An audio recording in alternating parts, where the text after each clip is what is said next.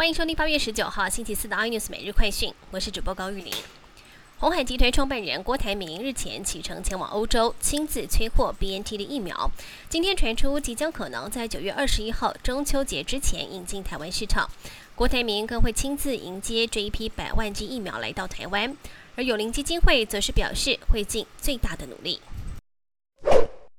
行政院拍板，当冲降税延长三年，税率维持千分之一点五，但台股不领情。今天在全指股台积电、联电大跌之下，货柜三雄也同步重挫，指数大跌四百五十点，三大法人卖超五百四十七亿元。服饰品牌东京卓一再传一手，曾经红极一时的这个服饰品牌。号称全盛期每五秒就能够卖一件衣服，后来历经创办人夫妻档婚变跟掏空案利空，东京着衣多次易主，创办人之一的周品君自己另外创业。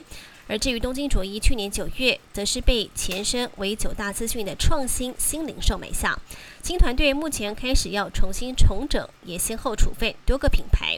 昨天在处分东京着衣的股权，以新台币一块将股权卖出。丰田汽车原先计划九月份产能将略低于九十万辆，但受到越南疫情爆发导致晶片短缺影响全球的供应链，丰田把数字调降大约到五十万辆左右，大砍四成。消息传出，周四丰田汽车的股价收盘也跌了超过百分之四。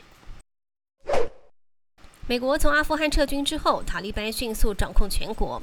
阿富汗人为了要躲避即将来临的暴政，纷纷涌入机场，向撤离的美英军队求援。有母亲甚至在绝望之下，把手中的宝宝直接抛过隔离铁丝网，希望士兵能够把孩子带往自由世界。甚至有小朋友被挂在铁丝网上，让目睹的军人都忍不住哭了。更多新闻内容，请锁定有线电视八十八、元末 D 五零四 iNews 最正晚报。或上 YouTube 搜寻三零 i news。感谢台湾最大 Podcast 公司声浪技术支持。你也可以在 Google、Apple、Spotify、KKBox 收听最新 iNews 每日快讯。